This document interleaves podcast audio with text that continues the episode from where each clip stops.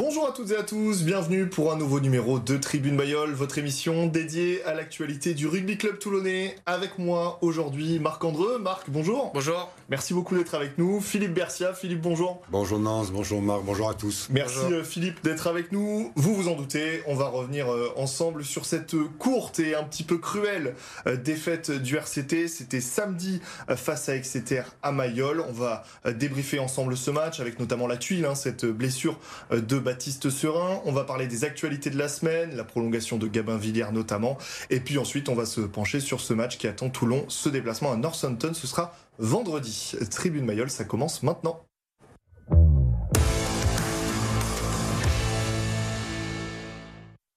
Et on regarde ensemble, euh, vous en avez l'habitude, hein, le résumé de ce match avec une première mi-temps où le RCT va se faire surprendre sur une interception euh, de Skinner. Ça va finalement relancer Toulon qui marque deux essais en 8 minutes euh, grâce à Gigashvili et White.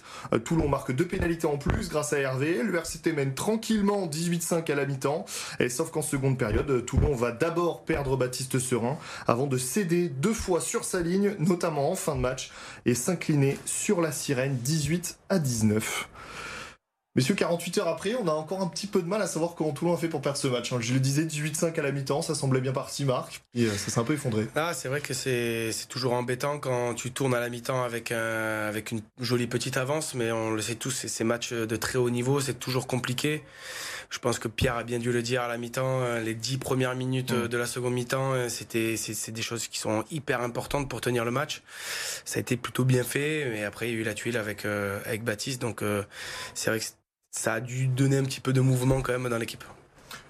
Philippe Votre point de vue sur cette défaite moi, à la mi-temps, j'avais l'impression que le match était imperdable. Donc, euh, sauf accident industriel, et l'accident industriel a eu lieu sous la forme de la blessure de Serein.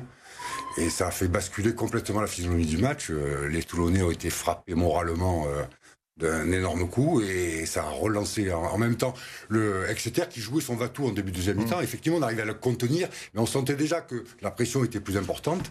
Et au lieu d'accepter de prendre trois points pour les mettre à deux marques de plus, on a joué le bonus offensif parce qu'on était obligé d'avoir en tête sur ce match. C'était trop important les points. Et ça, ça, fait, ça fait des gros dégâts derrière, hein, parce mm. que finalement, euh, ces trois points ont manqué à la fin et l'apprentissage du haut niveau est terrible. Et Toulon, on fait, fait les frais. Alors sur ce, sur ce match, Pierre Minouni il avait fait un, choix. Euh, ce match c'est un peu une histoire de numéro 9. Il avait fait le choix de, Ben White, euh, titulaire pour, euh, pour le premier match de Coupe d'Europe. Est-ce que vous l'imaginez dans le profil un petit peu Ben White, gestionnaire écossais, habilité, connu hein, pour cet arbitrage anglo-saxon non, mais je pense que c'était c'était c'était judicieux en tout cas de sa part parce qu'on le sait, les Anglo-Saxons sont quand même peut-être un peu plus structurés mm. dans le jeu. Il y a quand même moins de moins de, moins de choses qui peuvent arriver avec un Ben White qu'avec un, un Baptiste Serein. Mais peut-être qu'il avait envie d'emmener un peu de folie à la fin du match, euh, ce, que, ce que Baptiste emmène depuis des semaines et des semaines peut-être le faire un petit peu souffler aussi, même si c'était un gros match, euh, peut-être lui dire bah voilà, euh, il faut se mettre un peu en concurrence.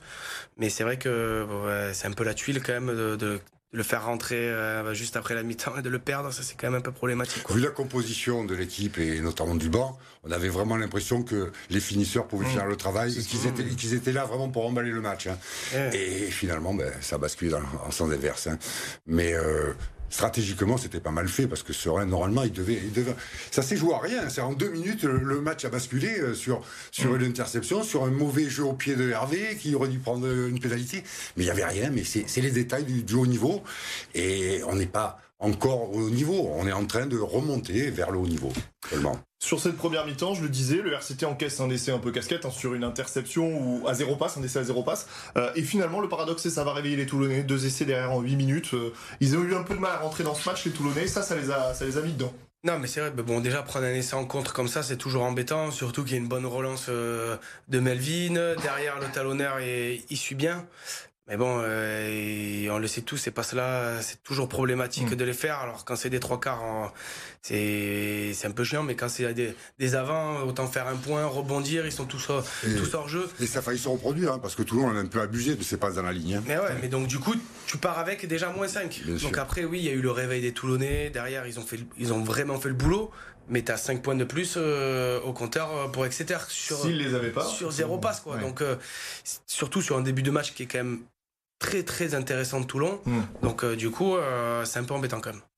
On a la sensation quand même que sur cette première mi-temps, même si bon, c'est un peu le match européen, et puis cet adversaire était loin d'être ridicule, mais Toulon a, fait une très bonne première Toulon a su se au niveau et a su faire une mi-temps de, grande qualité. Hein. C'est pour ça que j'avais l'impression que le match était gagné quasiment à la mi-temps, parce que dans cet état d'esprit, avec cette énergie, cette organisation, il pouvait rien nous arriver. Quand j'ai vu rentrer le banc, la densité du banc, il y a des Tolofua, des Ribans, des Ribans qui, qui, qui, rentrent, c'est pas tout à fait la même chose. Mm. Et à ce moment-là, ben, malheureusement, ça, ça a été contre-productif totalement. Sur cette première mi-temps, bon, pas grand-chose à dire. Euh, on, c'est plutôt positif. On arrive donc sur, sur cette seconde période. Et paradoxalement, Toulon revient bien. Déjà, en deuxième mi-temps, on le disait, les dix premières minutes sont super importantes. Il y a ce jeu sur, euh, sur la ligne et il y a cette passe d'Enzo Hervé au pied euh, qui, qui est peut-être pas le bon choix à ce moment-là. Ouais, pas le bon choix. Euh, S'il a mis quelques mètres de plus dans le but, et tout le monde va dire, c'est le choix de l'année. Donc en fait, c'est juste la réalisation qui a peut-être été un petit peu défaillante. mais, je, mais je le conseille de continuer à le faire parce qu'au final, là, il a peut-être pas réussi, mais il va le réussir euh, mm. neuf fois la prochaine fois. Donc c'est vraiment juste la qualité, la justesse technique euh, à ce moment-là précis en fait qui, qui compte. On a connu, alors c'était une autre époque avec d'autres joueurs, mais euh, Toulon, la grande réussite de Toulon aussi en Coupe d'Europe, ça a été souvent d'être très pragmatique. Euh, parce qu'ils avaient un numéro 10 aussi derrière qui pouvait assurer les coups, même si Enzo Hervé est, dans des standards très hauts. Est-ce que Toulon a manqué peut-être un peu de pragmatisme selon vous je crois, que, je crois que la vraie différence entre le Toulon des années précédentes et celui-là, c'est le manque d'expérience. Mmh. La Coupe d'Europe a besoin d'expérience et on n'en a pas assez. Ce, groupe est très jeune finalement. Hein. Il n'y a pas beaucoup d'expérience de Coupe du niveau européen euh, et ça se ressent tout à fait dans ce genre de, match tendu. Pardon, ce match de, match qui, se joue à, strictement rien. L'expérience d'Exeter, même si leur équipe a été renouvelée, a fait la différence clairement. Mmh. Après, ces choix de points ou de trucs, ça reste euh, les leaders. Les leaders, ils ont quand même beaucoup d'expérience. On prend un Charles, euh, un Ben White. C'est des joueurs qui doivent se dire bon. Oui, il y a quelques sélections, quoi. Voilà, au bout d'un moment, peut-être qu'il faut les prendre. Le problème du leadership, il existe encore un peu à Toulon. Voilà, mais dans tous les cas, ce n'est pas un mauvais choix parce que c'est le, mauvais choix, on le dit parce qu'aujourd'hui il a été mal fait. Et en marque, on va tous dire que c'est le bon choix. Prendre, prendre les trois points avant pénalité, sur pénalité, c'est un mauvais choix, je pense. Ils se sont emballés, ils se sont vus trop Peut-être. Mais peut-être qu'ils sont alors là, j'aurais fait pareil, peut-être. Hein, ils étaient bien à ce, moment-là du match. Hmm. Euh, on était encore dans une bonne dynamique, donc euh, pourquoi pas y aller, quoi. Bon, c'est vrai qu'après, le résultat, ben, il, est, il, va à l'envers. quoi. C'est vrai qu'on a plutôt l'habitude, en plus de ce genre de coup de pied, quand il y a un avantage, parce qu'on sait que c'est un peu, on joue son va-tout, et puis pire, du pire, il y a, y a, une pénalité qui est derrière. Là, il n'y avait pas d'avantage sur cette action-là. Et je reviens sur cette action-là, pas, c'est pas un, focus sur Enzo Hervé, qu'on a plutôt encensé dans cette émission ces, ces dernières semaines, mais parce que cette 55e minute, pardon, elle fait tout basculer. Parce que sur la contre-attaque, eh bien, c'est là où Baptiste Serin euh, va prendre la charge à l'épaule et sortir.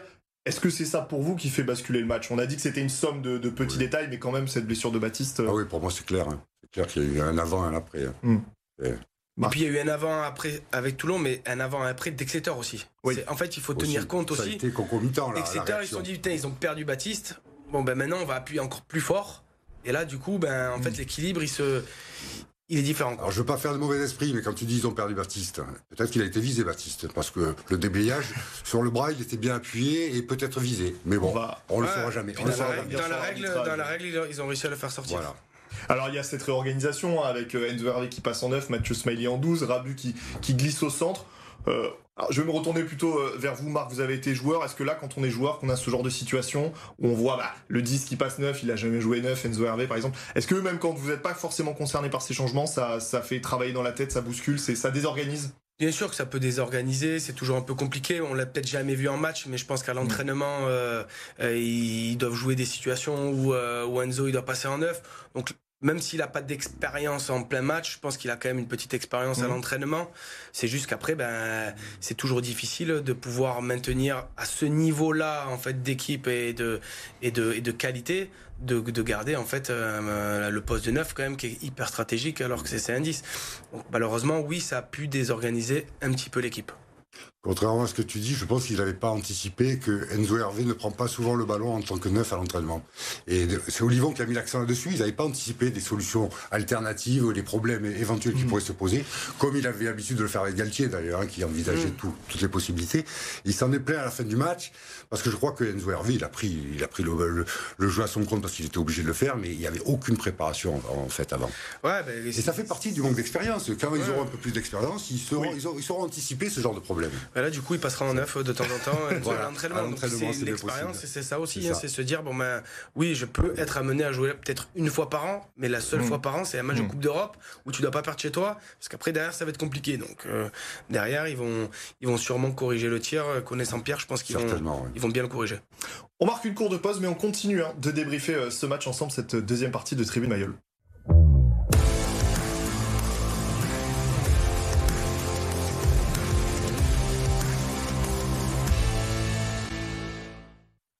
De retour dans Tribune Mayol sur cette deuxième partie. Alors, on, parlait ensemble du, manque d'expérience parfois euh, qu'a connu Toulon, donc notamment sur ce match. Euh, il y a un autre aspect du jeu qui a beaucoup fait parler, c'est l'arbitrage. Avant de vous entendre, j'ai envie qu'on écoute le, capitaine toulonnais, Charles Olivon. Il parle des décisions euh, arbitrales dans, dans, cette rencontre. Je pense qu'il n'y a pas de problème à dire que c'est un autre arbitrage que le top 14. Ça, c'est une évidence. Je crois que c'est un constat, un fait. Euh, maintenant, est-ce qu'on s'est bien adapté? Peut-être pas à 100%. Euh, voilà, et du coup, ça se joue. Euh, comme souvent, à une décision. Peut-être qu'on aurait, on n'aurait pas dû laisser l'opportunité à Exeter de, remporter ce match sur une décision, sur une pénalité qui, nous fait repartir chez nous dans nos, dans nos 22 mètres. Et, voilà, et ça s'est passé. Donc c'est pour ça que je vous parle d'apprendre et d'apprendre de, ces matchs-là parce que parce que c'est pas la même chose qu'en top 14, notamment l'arbitrage, je vous l'avez dit. Bon, l'avantage c'est qu'il dit la même chose que nous, donc c'est qu'on n'a pas été trop trop mauvais hein, sur l'apprentissage. Alors lui sur l'arbitrage, il est forcément retenu aussi par par son rôle. Hein. Euh, est-ce que pour vous euh, c'est un vrai point euh, sur ce match l'arbitrage de, de, l'arbitre anglo-saxon? Moi, je me suis posé des questions à certains moments, mais comme on s'est posé des questions sur le Franc-Afrique du Sud, hmm. on a un problème d'arbitrage, de cohérence d'arbitrage au niveau mondial. Il va falloir harmoniser tout ça pour que tout le monde s'y retrouve vraiment. Effectivement, aujourd'hui, on a l'impression que l'arbitrage au niveau mondial est est anglo-saxon. Et les prises en compte des différents du top 14 ou d'autres euh, sont pas sont pas vraiment évidentes. Donc c'est aux joueurs de s'adapter. Olivon a vécu la même situation en Coupe du Monde et ça se reproduit. Bon, ben, on continue de travailler. Non, mais c'est vrai qu'il a tout à fait raison sur le fait que l'arbitrage est différent entre le top 14 et la Coupe d'Europe. Mais ça, on s'en plaint aujourd'hui, mais ça fait des années et des années qu'on le sait. Mmh. Donc se préparer, euh, s'adapter je pense qu'à chaque début de Coupe d'Europe, dans chaque club qui la joue, on se dit tous. Euh, n'oublions pas, l'arbitrage, il est différent, il est différent. Donc, on peut pas se, hein. on peut pas se cacher derrière ça. Maintenant, s'adapter, c'est pas toujours évident quand même. La, force, la force de l'habitude, c'est compliqué. Voilà, c'est difficile de pouvoir toujours s'adapter parce que du coup, il y a des, il y a des réflexes, il y a des, il y a des façons de faire que du coup, ben, on n'arrive mm. pas à les retrouver. Mais euh, c'est vrai que, comme tu dis très bien, je pense faire un petit peu un arbitrage mondial et que tout le monde soit sur la même page, je pense que c'est quand même euh, quelque chose, et on l'a vu, Hansen il en a parlé avec la Nouvelle-Zélande, tout le monde en parle, maintenant il va falloir qu'il le fasse. Alors moi je vous propose qu'on rentre un petit peu dans, dans, les performances euh, individuelles. Il y a un joueur évidemment qu'on a, qu'on a tous un peu regardé, c'est Melvin Jaminet. C'était ses, ses, premières minutes avec le maillot toulonnais. Une première plutôt réussie hein, dans son ensemble, notamment la première mi-temps joli premier coup d'envoi. Ouais, Non, non, mais franchement, pour euh, joueur qui est transféré en plein milieu de saison, euh, alors dans son club de cœur, mm. avec beaucoup d'attentes et tout, je l'ai quand même trouvé très très intéressant. Je pense qu'il y, y, a quand même encore une marge énorme de progression, mais euh, mais chapeau parce que ça doit pas toujours être évident quand même. Ouais, il a parfaitement géré la pression en vérité, hein, parce que il a fait un très grand match. Hein. Jamais si, si sur la passe qui est déclarée en avant, il y a ici oui, au bout. C'est vrai c'est presque l'homme du match. Il fait zéro erreur défensive, il donne. Mais malheureusement pour lui, ça a mal tourné et son retour à Toulon s'est mal passé entre guillemets. Mais Individuellement Individuellement, il, a, il, a, il a prouvé qu'il avait tout à fait sa place dans ce mm. collectif, qu'il allait apporter beaucoup, et c'est très, très encourageant pour la suite. Est-ce qu'il y a, y a un autre joueur euh, dont, dont, on peut parler, mais qui continue lui sur, euh, sur une lancée euh, Moi j'ai écrit de, de, ces dernières semaines, mais je sens que Philippe, vous allez me dire ces dernières saisons, c'est Beka Gigashvili. Ouais, on est obligé de prolonger un peu plus parce que je j'ai pas le souvenir d'une mêlée où il est vraiment reculé. Beka, Beka c'est notre fer de lance, c'est une merveille ce joueur. Et il y a, y, a, y a, deux joueurs qui sont, qui sont au-delà de peut-être de Charles, un troisième, allez. Il y a Giga et Serein qui ont des rôles, de, des rôles dans, ce, dans, dans ce club qui sont irremplaçables pour l'instant. Hmm. Il va falloir trouver des solutions parce que Giga n'est pas éternel et Serein n'est plus là. sur, sur Giga avant d'arriver sur Serein. Ouais, non, mais c'est vrai qu'il est, il est hyper intéressant dans le jeu, dans, dans la mêlée. Je pense qu'il apporte aussi euh, de la sérénité, comme peut faire mm. Charles devant, et pour des joueurs derrière, quand tu te dis, bon, ben, mince, j'ai fait un avant. Bon, il y a, y a Becca, c'est bon, il n'y aura pas de problème. Donc, en fait, je pense que dans le groupe, il doit amener euh, cette, euh, cette tranquillité. Puis on le voit, il, ça fait des années qu'il est, qu'il est hyper performant. Euh, je pense que humainement, euh, moi j'ai pu le croiser, quelqu'un de très très bien. Donc vraiment, je pense que ça, ça a été une très très belle pioche pour Et sa prolongation est une très bonne nouvelle aussi. Alors, je vous propose euh, qu'on parle rapidement de Baptiste Serin. Euh, j'ai envie de vous dire comment le remplacer, pas numériquement, parce qu'on a deux joueurs, hein, ben, euh, ben, White, oui, pardon, et, et, Jules. Jules Danglo, merci. Ben White et Jules Danglo, donc bon, numériquement, il sera remplacé, mais dans son apport, dans le jeu, dans sa folie, dans le bon sens du terme qu'il peut apporter sur un terrain, comment est-ce que vous voyez son remplacement sur les prochaines semaines? Ça ne sera pas dans sa folie qu'on pourra le remplacer, ce ne sera pas par un facteur X, ce sera par de la constance, du travail et du sérieux. Il n'y aura pas de, coup de génie, mais on peut arriver à le remplacer, mmh. euh, à former une équipe cohérente et performante et sans serein. Maintenant, il nous manquera un atout, c'est une évidence. Hein. Non, mais c'est vrai que c'est toujours compliqué de perdre Baptiste, surtout au vu de ses prestations ces dernières semaines. Euh, c'est quand même, ça va pas être facile. Maintenant, c'est aussi ce moment-là où euh, d'autres joueurs se révèlent. Euh, je pense à Jules, je pense qu'il n'a pas trop joué. Euh, s'il va avoir du temps de jeu, certainement. Il est plus dans le profil de Baptiste sur un Jules ouais, un peu plus. Proportion gardée, évidemment. Mais il a moins de confiance en lui, il prendra moins de risques. Mais aujourd'hui, aujourd'hui, il est là. Et euh, je pense qu'il va avoir du temps de jeu. Mais des fois, on te tend une carte euh, et il mm. faut savoir la, la saisir. Maintenant, il faut qu'il la saisisse. Euh, et je pense qu'il le fera. Il s'entraîne toute l'année avec Ben White, avec, avec Baptiste. Voilà, il a plus qu'à reproduire ce qu'il fait à l'entraînement, tout simplement. quoi. Un mot euh, sur, euh, on, quitte un petit peu ce match. Un mot rapidement sur la prolongation euh, de Gabin Villiers. Il a été annoncé, c'était, c'était su ces dernières semaines, ça a été officialisé. Gabin Villiers qui revient un petit peu à la compétition là ces dernières semaines, qui est pas encore peut-être celui qu'on a connu ces dernières années, mais ça reste quand même plutôt une bonne nouvelle, j'imagine. C'est tout à fait une bonne nouvelle. Mais Gabin revient doucement. Hmm. Il a besoin de retrouver de la confiance, il a besoin d'aller mieux. On sent bien dans ses prises d'initiative, il, il, y a une rage, un truc en plus qui, qui le gêne, qui n'est pas tout à fait fluide et cohérent. Un, un, ancien ailier pour un ailier. Non, mais je suis content, je suis content parce que à Toulon, il se sent bien. Et on le voit, il fait quand même de, de, bons matchs. Hein, alors, il est peut-être moins en vue que sur. Mais en fait, il a un travail un peu plus de sap. Donc, du coup, il, quand, on, quand on fait une petite focus sur son jeu, il a peut-être un petit peu évolué. Alors, non pas dans le spectacle, mais plutôt dans, dans, dans des, des, des situations basiques où il est quand même vachement meilleur quand même. On ferme euh, sur cette actualité. Moi, je voudrais parler avec vous donc euh, de ce déplacement à Northampton, mais plus globalement là de, cette fin d'année qui va arriver pour le RCT. Il y a ce déplacement à Northampton, il y a un deuxième déplacement au Stade Toulousain, qui est pas un cadeau, euh, la semaine de Noël. Ensuite, la réception du Stade Français. Avec cette défaite à Exeter, est-ce que pour vous ça doit modifier les plans de Pierre Mignoni? Je vais vous la poser de manière un peu plus cash. Est-ce que le RCT doit tout miser sur le top 14 et finalement euh, dire oh, bah, on a perdu ce match en Coupe d'Europe, on, fait une croix dessus? Alors j'aurais tendance à dire oui, mais oui, mais on peut pas faire une croix sur la Coupe d'Europe qu'on redécouvre avec bonheur. Et on a besoin d'avancer pour préparer l'avenir. Donc il faut jouer ces, ces matchs de Coupe d'Europe à fond. On verra bien le résultat à la fin, même si c'est déjà compromis. Et puis, ça nous aidera dans la progression pour le top 14. Il faut juste éviter les blessures, ce qui arrivait là.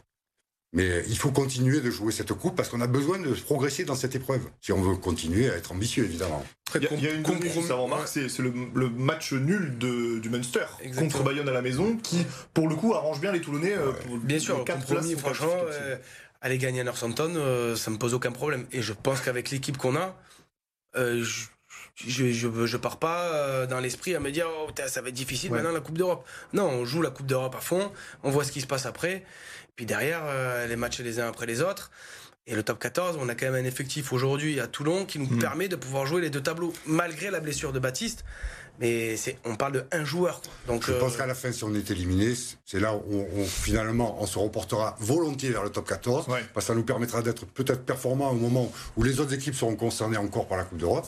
Donc à ce moment-là, on verra le positif de la chose. Aujourd'hui, c'est plutôt négatif, c'est dommageable, parce que malgré tout, c'est une piqûre de rappel. C'est pas un coup d'arrêt, c'est une piqûre de rappel qui peut qui peut avoir des conséquences, surtout avec la perte de Baptiste. Alors le calendrier aussi euh, va peut-être aider, parce que bon, là il y a ce déplacement dans Southampton, mais il y a la réception du Munster qui, quoi qu'il arrive, sera une grande fête, je pense, parce que avec tout le respect qu'on a pour Exeter, ce sera le gros match de Coupe d'Europe que les Toulonnais, les supporters toulonnais attendent euh, depuis des années maintenant cette réception du Munster. Il y avait eu la demi-finale contre les Saracens il y a, il y a trois ans, mais euh, voilà, là c'est euh, ça y est, c'est la grosse Coupe d'Europe, le retour du C'est le Munster qui nous a permis de découvrir vraiment la Coupe d'Europe. Hein. On avait pris une petite rousse à Thomond Park et, et, on les avait, on leur avait rendu la Mayol ouais. et on s'était senti enfin dans la peau d'un futur vainqueur. Et après ce déplacement à Glasgow qui aura peut-être déjà plus rien à jouer, Glasgow qui a perdu à domicile contre Northampton. Qui semble être l'équipe la plus faible du groupe. Et qui sera une retrouvaille puisque été la, la finale de la, de la Challenge Cup l'an dernier.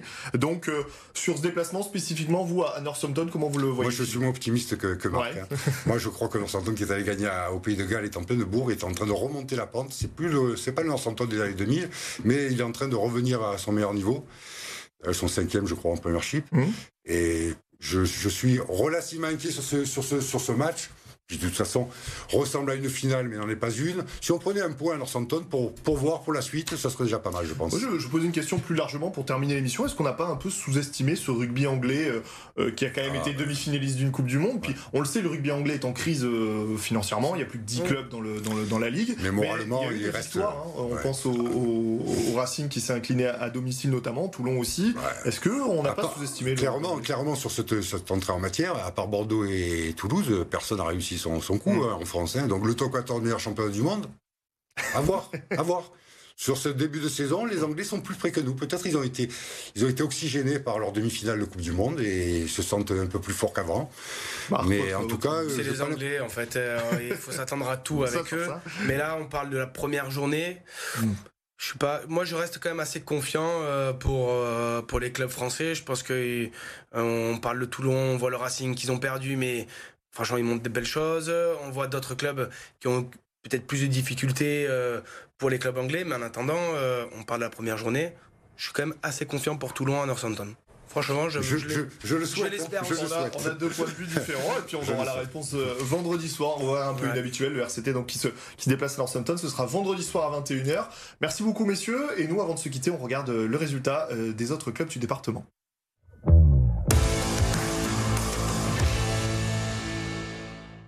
Et en rugby, ça a été un week-end plutôt noir hein, pour tous les, clubs varois avec la défaite de hier Carqueran à Carcassonne 31-14, le SC Noise qui s'incline 36 à 5 à Hoche et le 15 du Coudon qui s'incline également en déplacement 29 à 24 à Annecy. Match nul en futsal, un partout entre Toulon et Toulouse et le HTV lui continue son incroyable série de victoires avec une nouvelle victoire justement à l'extérieur face à Besançon 66 à 59. Messieurs, merci beaucoup euh, d'avoir été avec nous. Et nous, on se retrouve dès la semaine prochaine pour débriefer, on l'espère, une victoire du RCT en, en terre anglaise.